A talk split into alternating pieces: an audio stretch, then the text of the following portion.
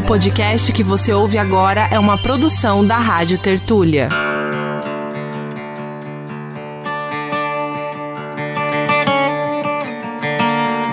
Três de setembro de 1958.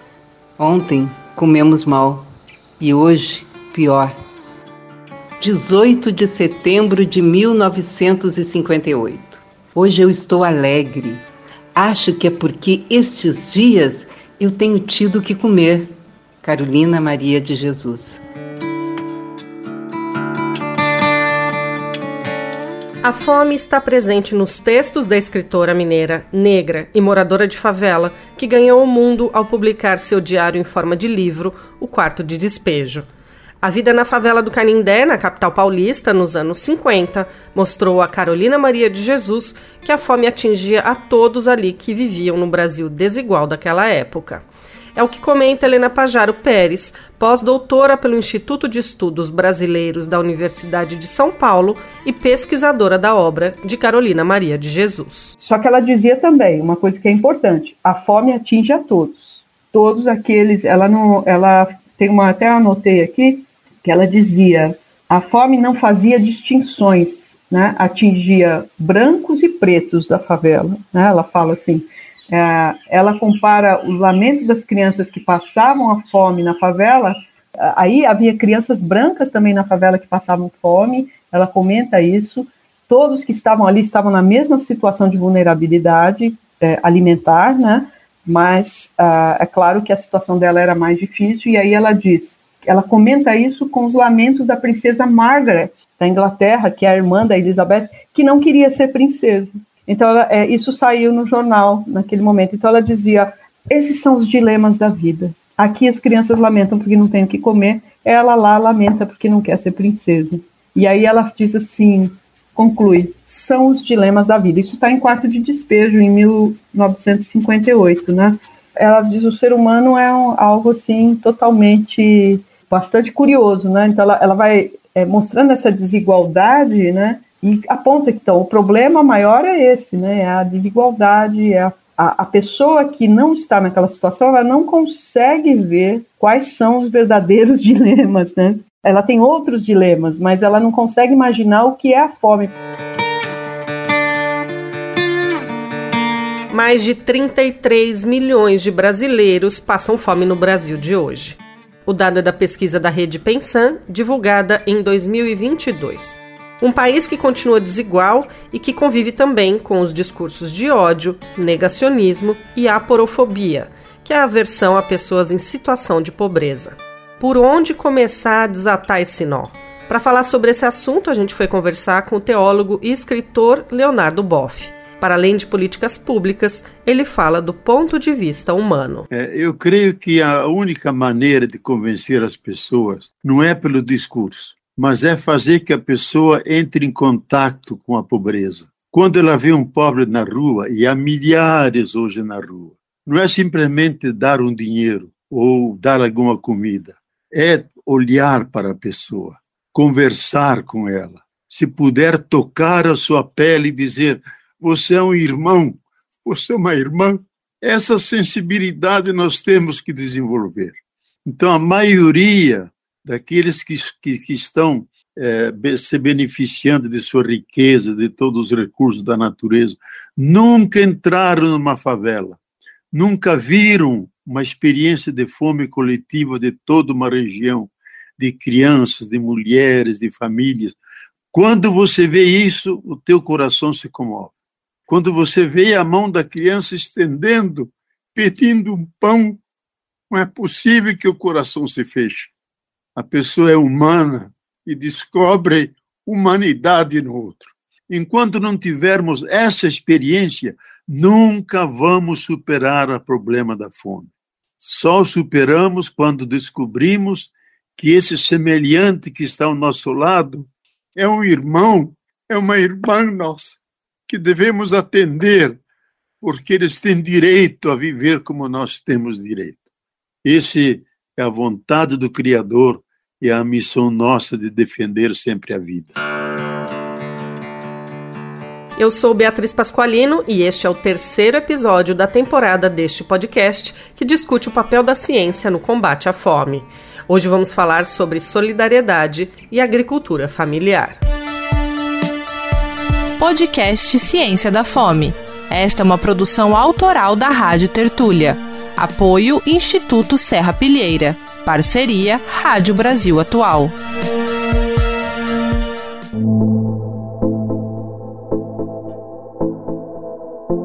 Para produzir esta série de podcast, nossa equipe foi às ruas de diversos estados para conhecer iniciativas da sociedade civil relacionadas com o tema da fome.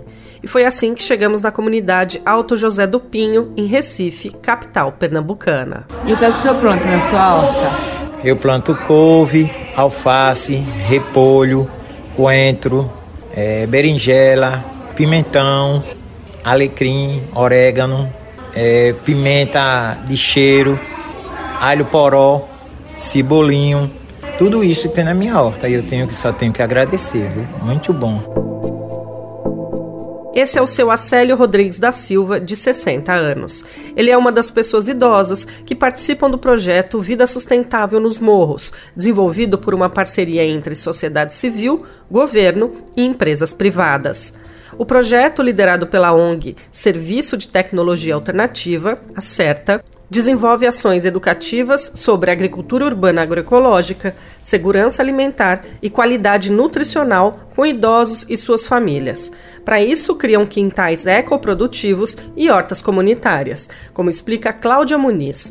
Ela é formada em agroecologia, é educadora popular e pesquisadora do projeto. É, o nosso trabalho ele vem desenvolvendo a partir da agroecologia urbana, né, que a gente pega esses espaços que a equipe técnica ela desenvolve esse trabalho de fazer o diagnóstico socioeconômico dessa família e a gente faz essa implantação desses quintais é, verticais, porque o espaço de terra eles não têm. Então a gente aproveita o mínimo espaço que eles têm para desenvolver a questão, em primeiro ponto, né, da boa alimentação que a partir daí a gente abre a porta, né, desse indivíduo social. E a partir desse momento aí a equipe social e nós como educadores, é, pesquisadores, a gente entra para conversar, para dialogar, para saber justamente dessa história de vida, para desenvolver o trabalho da cartografia social e a partir daí a gente começar também o trabalho que está dentro do envelhecimento ativo, né, que é deixar de invisibilizar essa, esses atores sociais, é dar mais visibilidade. Além do seu acélio, a dona Enaide agora também produz parte da comida que precisa. Meu nome é Ednaide Tavares da Silva. Eu nasci aqui nessa comunidade, Nossa do Pinho. Me criei até agora, estou com 62 anos que eu moro aqui.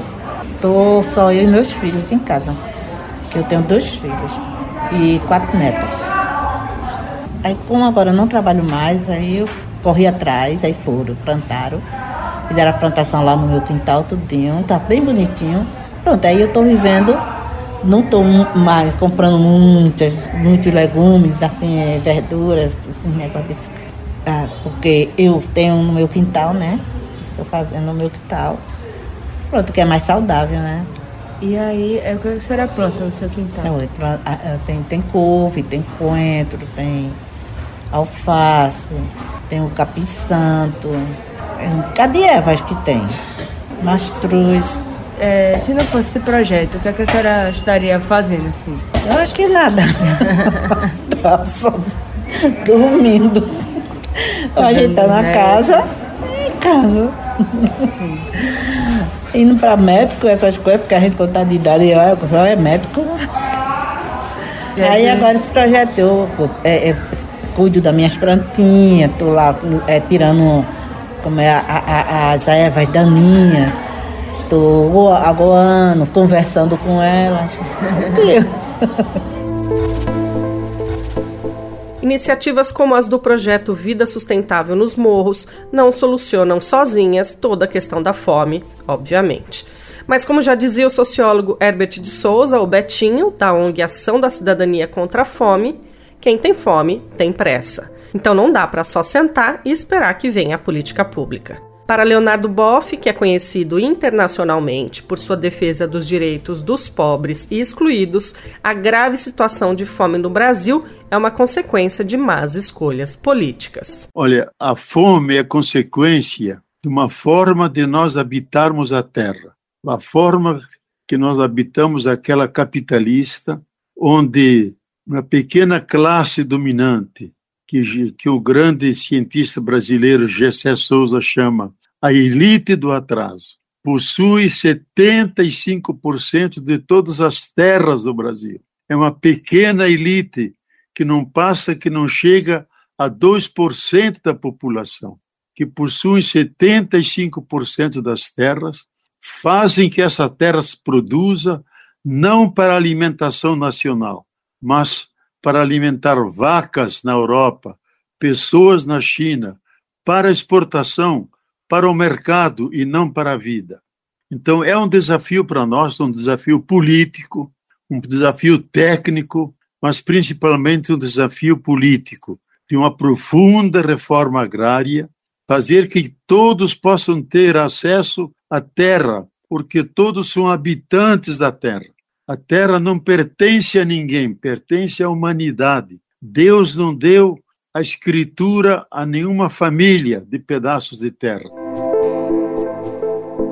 E quando se fala em reforma agrária, a gente logo lembra do movimento dos trabalhadores rurais sem terra. E na nossa entrevista com João Pedro Stedley, economista e dirigente nacional do MST, ele traçou um panorama da evolução do pensamento científico sobre o combate à fome. Até a década de 50, havia, digamos, uma, uma unanimidade nas ciências em geral que diziam que a fome existia no mundo como consequência dos efeitos naturais. Ou as populações viviam em território que era difícil produzir alimentos, ou havia intempéries climáticas, enchentes, que então produziam a fome. O Josué de Castro, então, ele foi fundamental com as suas pesquisas e o fato dele ser médico, biólogo, geógrafo e, acima de tudo, militante político na época do PTB, deu a ele as condições científicas para enxergar o problema com uma outra ótica. E ele foi então que defendeu a tese de que a fome não é uma consequência da natureza. A fome é uma consequência da forma como os homens, portanto, o modo de organizar a produção. É consequência, dizia ele, das relações sociais das pessoas lá na produção.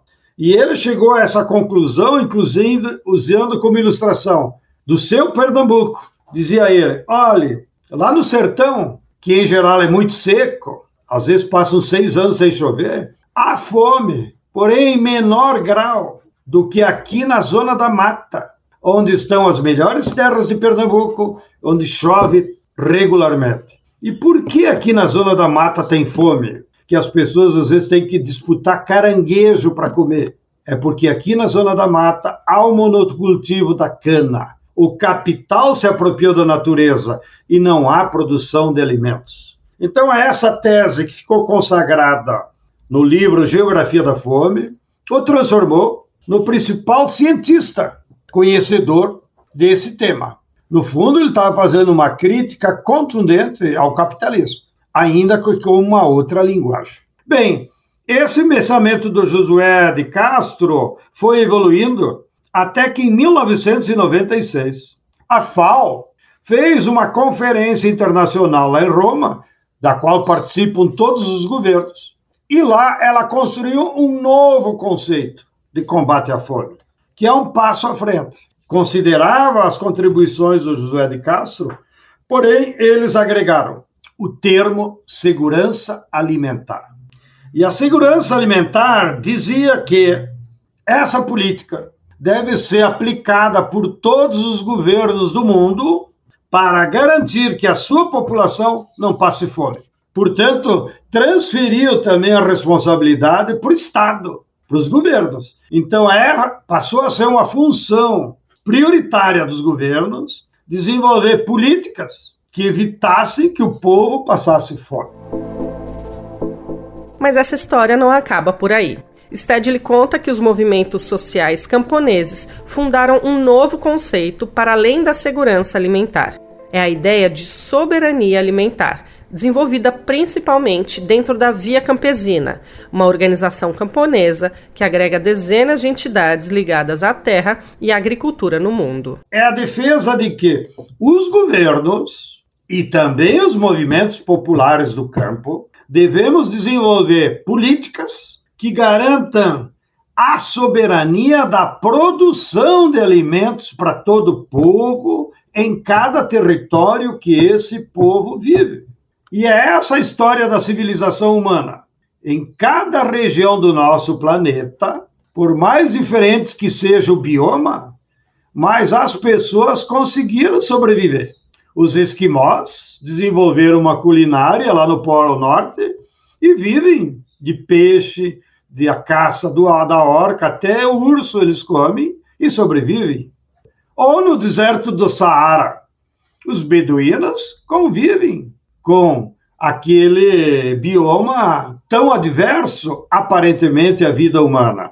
Mas eles cultivam as tâmaras, eles têm a sua culinária, por sinal, muito rica, dos desertos. Então, a história da civilização humana é uma história da soberania alimentar, ou seja, ela exige que o ser humano, independente do território onde vive, ele tem que usar sua inteligência construir conhecimentos científicos para, em equilíbrio com a natureza, de acordo com as suas características biológicas, da biodiversidade de vida vegetal e animal que há naquele território, que ele possa, então, produzir os seus alimentos. Cabe, então, nessa nova teoria da soberania alimentar, aos governos desenvolver políticas que ajudem os camponeses a produzir esses alimentos de forma soberana. Então, o governo tem que dar crédito, tem que dar máquina, tem que oferecer condições.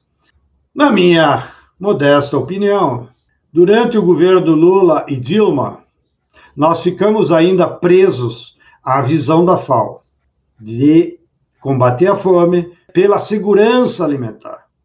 Então, o governo de Lula e Dilma deram o peixe. Mas nós, na teoria da soberania alimentar, queremos ensinar a pescar. Essa é a diferença entre os dois conceitos. Segurança alimentar é dar o peixe. Tá bem, as pessoas não vão passar fome. Mas o mais importante para que esse combate à fome seja perene, seja estrutural, é que as pessoas aprendam a pescar.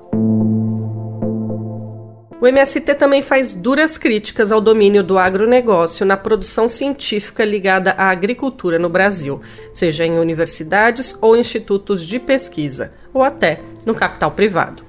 Um desafio que se coloca se queremos pensar na ciência voltada à produção de alimentos, ou seja, focada na agricultura familiar, que responde a 70% da comida que chega à mesa dos brasileiros. Hoje, no mundo, há três países que são a vanguarda na pesquisa e desenvolvimento de máquinas para a agricultura familiar.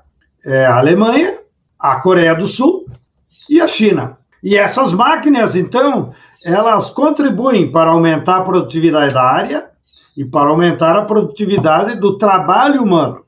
E o resultado vai ser mais alimentos e alimentos saudáveis. Não? É? Infelizmente, aqui no Brasil, toda a indústria de máquinas agrícolas é apenas voltada para o agronegócio. São raras as fábricas que têm alguma incidência em produzir máquinas para agricultura familiar.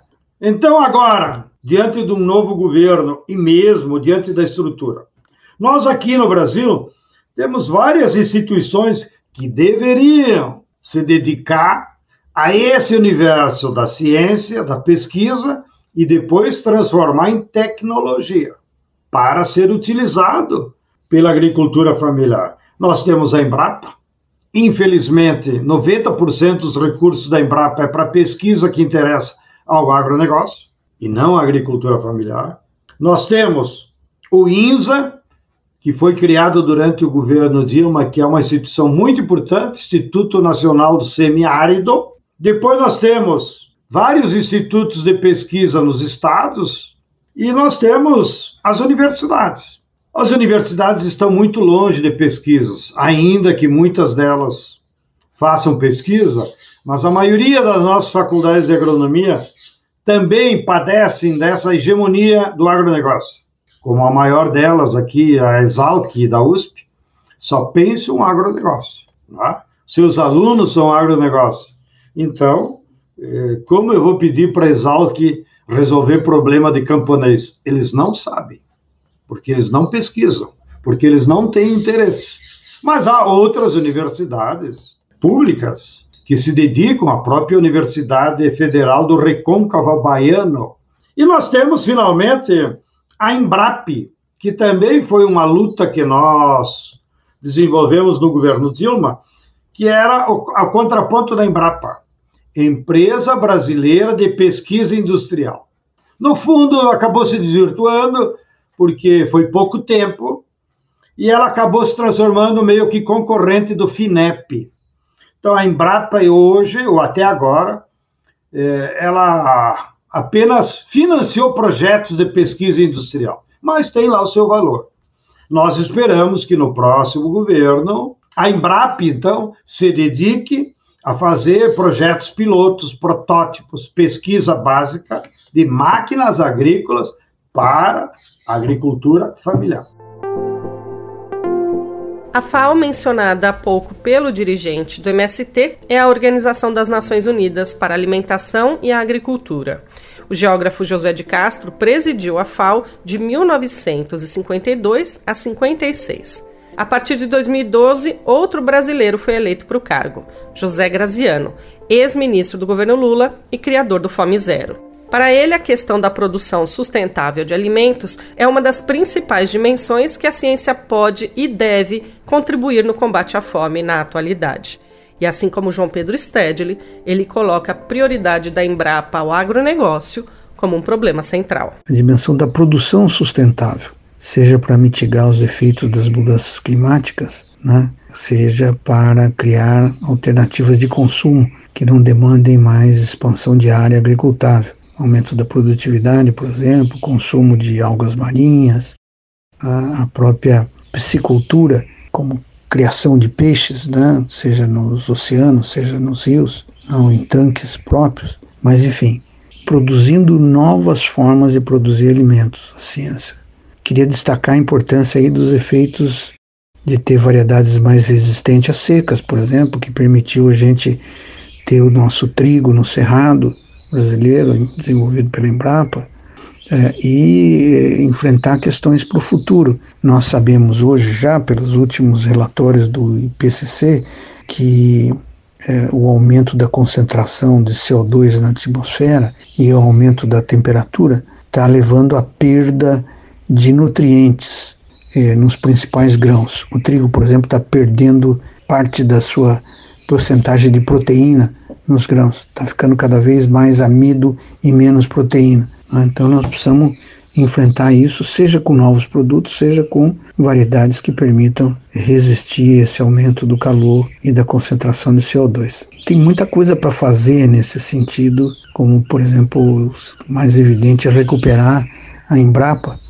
né, que foi apropriada aí por uma parcela do agronegócio exportador para que faça mais pesquisas com alimentos saudáveis e formas de produzir sem impactar o meio ambiente com é, químicos, com acesso de mecanização. As técnicas de agroecologia, por exemplo, precisam ser é, resgatadas e difundidas. Mais de 800 milhões de pessoas passaram fome no mundo em 2020. É o que aponta um relatório divulgado hoje pela Organização da ONU para Alimentação e Agricultura. O cenário da fome no mundo, que já era crítico, piorou durante a pandemia. Uma investigação exclusiva sobre o avanço da fome no Brasil. Passei fome que eu bebia água morna, sem sal, que não tinha nem sal para botar na água para beber, para ajeitar o estômago. Fome não é algo que, se resolvida, passa e não deixa marcas. Ela causa danos não só biológicos, como econômicos e sociais em curto, médio e longo prazo. Quem conversou com a gente sobre esse assunto foi a nutricionista Vanille Pessoa, professora da Universidade Federal de Campina Grande, na Paraíba. A gente tem um dano social muito grande, né? A fome ela está presente é, na situação de desigualdade social que a gente vive. Quanto maior a desigualdade social dos indivíduos, social e econômica, mais a gente vai encontrar fome localizada em alguns lugares. E isso causa danos também. A gente faz, como eu falei que a fome tem cara, a gente faz aquela cara não está em lugares desenvolvidos mais para frente, né? A gente, ao longo do tempo, por que, que a gente viu, por que, que a gente tem muito menos pessoas pretas em, no, tendo acesso ao ensino superior? Por essas razões, desigualdade social, fome, essas pessoas não conseguem chegar. Por isso que uma política pública, por exemplo, de cotas, tem a relação com fome também, porque ela vai tentando corrigir elementos né, históricos já de muito tempo. Então, o dano social da, da fome é conhecido e já tem, ó, a gente já passa, já faz um tempão que a gente fala, né? Josué de Castro, lá, lá, lá atrás, trouxe para gente que a fome não era um problema de Deus, não era uma falta, né? Ele estudou a questão da chuva, tal, então as pessoas diziam no Nordeste que passar fome ou não ter, né, estar na seca era um problema divino, né? E ele faz não, é um problema social. As pessoas passam fome por questões políticas, decisões políticas levam um grupo de pessoas a passarem fome. Então, existem é, elementos que levam a população a passar fome, decisão política. Quando a gente vê, por exemplo, extinção de políticas públicas que melhoram, que dá acesso a, a de alimentos às pessoas, a gente vê mais gente passando fome. Então, é, entender politicamente, né? Na nutrição a gente tem um jargão muito conhecido que é comer é um ato político, né? E não comer também. Né, não ter acesso à comida também é um ato político e uma decisão política de pessoas que precisavam estar cuidando justamente do bem-estar e do bem viver da nação como um todo, né? Então, todas as vezes que a gente for votar, a gente precisa entender que os deputados que a gente elege, por exemplo, eles criam leis que podem melhorar ou piorar bastante a vida, por exemplo, em relação a acesso a alimentos, né, a comida. Nessa mesma linha, o teólogo Leonardo Boff explica por que costuma dizer que a fome é um desafio ético e espiritual. Porque a fome, ela não é só algo que afeta o corpo, ela desestrutura a totalidade da pessoa. Ela, primeiro, que sofre pela fome e às vezes sofre mais vendo os filhos não podendo comer, vendo a, a esposa não podendo preparar nada, assistindo como eu assisti, como eu assisti, de gente ligada a mim a quem eu ajudava, que cozinhava uma pedra barrenta, fervia essa pedra para enganar os filhos, dando essa água suja como se fosse um alimento para eles comerem. Então, eu acho que para nós é um desafio ético, no sentido de ter a sensibilidade mínima com aquele que está do nosso lado, que é um semelhante a nós, que é um irmão e irmã a nós, que tem o mesmo direito do que eu à alimentação, que é necessária para sustentar a vida. E a vida é o maior bem que o universo produziu. E a vida só existe se existem meios da vida. E meios da vida é a comida, a comida conquistada pelo trabalho, o trabalho que move a terra e faz que essa terra seja fecunda, cujos frutos não vão para o mercado, primeiramente. Primeiramente vão para o sustento das pessoas e só depois do excedente vai para o mercado. Então, essa lógica é rompida. Algumas grandes empresas mundiais controlam as sementes, controlam a alimentação, a sua sede central é Chicago, e eles que controlam a alimentação do mundo e se toleram sem nenhuma sensibilidade e humanidade os milhões e milhões que passam fome e 15 milhões de crianças até a idade de 5 anos morrem por ano por causa da fome ou de doenças derivadas da fome.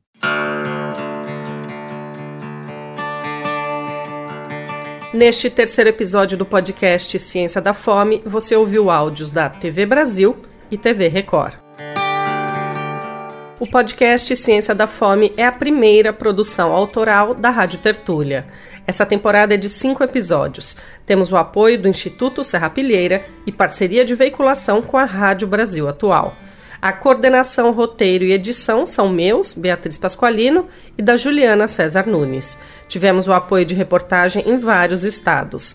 Em São Paulo, contamos com a Ana Rosa Carrara, no Rio de Janeiro, com a Isabela Vieira, no Maranhão, com a Gladys Alves Martins, no Pernambuco, com Eduarda Nunes e no Distrito Federal, com a Valesca Barbosa. Vera Lopes é quem fez a leitura das frases de Carolina Maria de Jesus que você ouviu no início deste episódio. O André Parocha é quem faz a sonorização da temporada e o apoio de produção e pesquisa é da Marina Celerges. A identidade visual é obra do José Bruno Lima e o suporte executivo é da Raíssa Lazzarini. Aproveita para seguir o podcast na sua plataforma de áudio predileta e ser avisado dos próximos episódios. Na Rádio Brasil Atual 98,9 FM, na Grande São Paulo, você pode ouvir a temporada às sextas-feiras, sempre às 9 horas da manhã. A gente agradece também se você puder recomendar o podcast para aquela pessoa que você sabe está indignada com a fome no Brasil, tanto quanto você. Obrigada e até a sexta que vem.